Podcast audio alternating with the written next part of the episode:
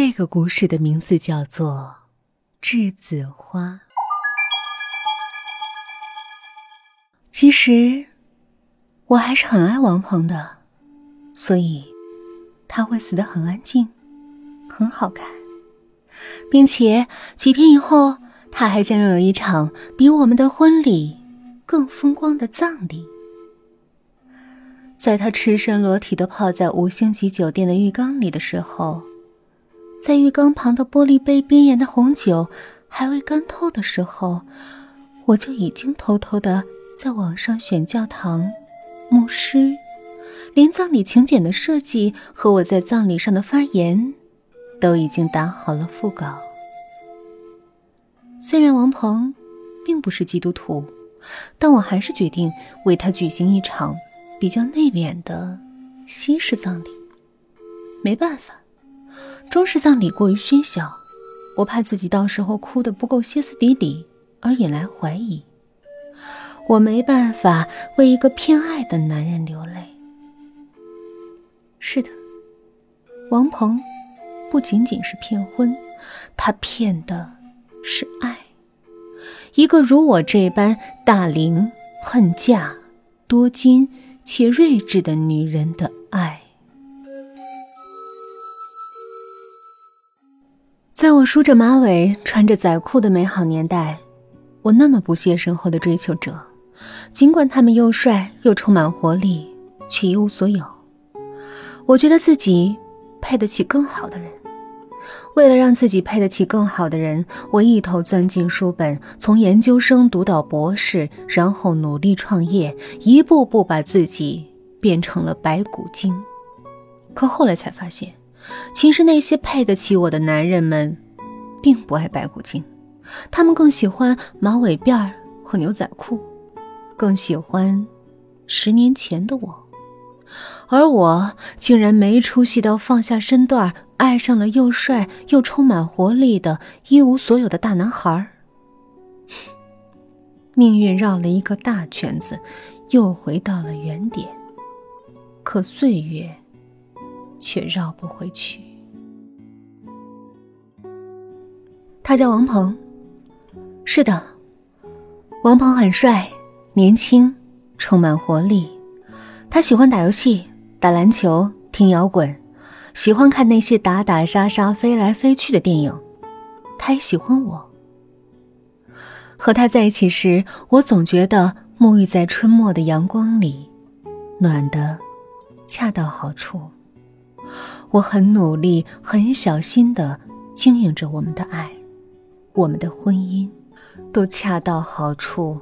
我是铁了心要和他好好爱一辈子的，可我却没想到，从一开始，这不过就是一场骗局，一个想靠捷径走上成功之路的男人的骗局。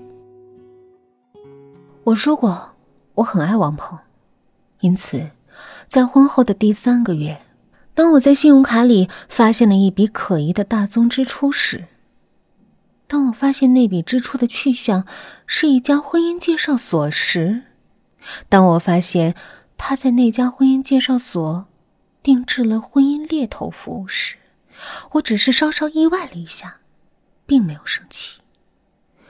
婚姻猎头。是一项很昂贵、很小众的单项服务，只要你交够佣金，提出自己的要求，猎头们便开始按照你的标准去搜寻目标。一旦锁定目标，那么这家公司就会变成为专业的编剧和演员，为你和目标对象的偶遇、相爱，一步一步设计剧情，直到你和对方踏上红毯。整个离婚过程中，恋爱结婚的另一方是完全不知情的。顺利结婚后，你需要另外向婚姻介绍所支付一笔可观的封口费。那么，你婚姻的秘密将永远被埋进坟墓里。王鹏用信用卡支出的那笔钱，就是封口费。虽然我像个愚蠢的猎物一样，被一步一步引诱到了王鹏的爱情陷阱。但我并没有气急败坏，毕竟这个陷阱是甜蜜的。王鹏只是像那些爱慕虚荣的女孩子一样，渴望找到一个富有又漂亮的结婚对象。这并不是不可原谅的罪过，毕竟我们是相爱的。他真正犯下的不可饶恕的罪过是，他骗的不是婚，是爱。没错，连他对我的爱也是假的。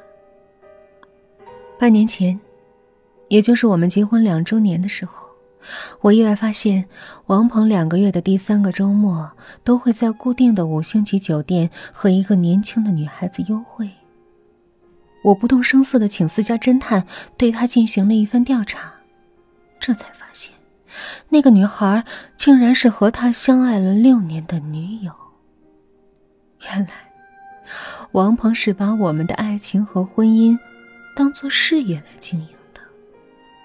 当年，他孤注一掷，将所有的积蓄扔给婚介中心，为的就是钓到富姐，然后假装相爱，结婚，再然后，他就离婚，平分家产，最后和他真正相爱的女孩过上富足美满的生活。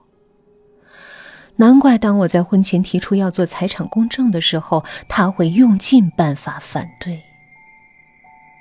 我知道真相后。我内心出奇的平静。婚介中心在收到封口费之后，已经将王鹏的资料销毁了。就算有备份的，也不足以成为他骗婚的证据。如果我以王鹏有外遇、属于过错方的理由提起离婚诉讼，那么他也不能净身出户，还是能从我这里分到一小部分财产。更何况，无论是起诉他骗婚，还是外遇。我的名誉都会受到影响。更重要的是，我无法容忍他用我的钱去哄别的女人开心。我不能让他从我这里带走一分一毫。不但不能带走，就连他以前吃我的、喝我的、穿我的那些，也要连本带利的。还回来，那么就杀了他吧。这样的话，他就会挥一挥衣袖，不带走一片云彩。哦，不，不但不会带走一片云彩，他之前为了讨我欢心买的意外险，受益人还是我的呢。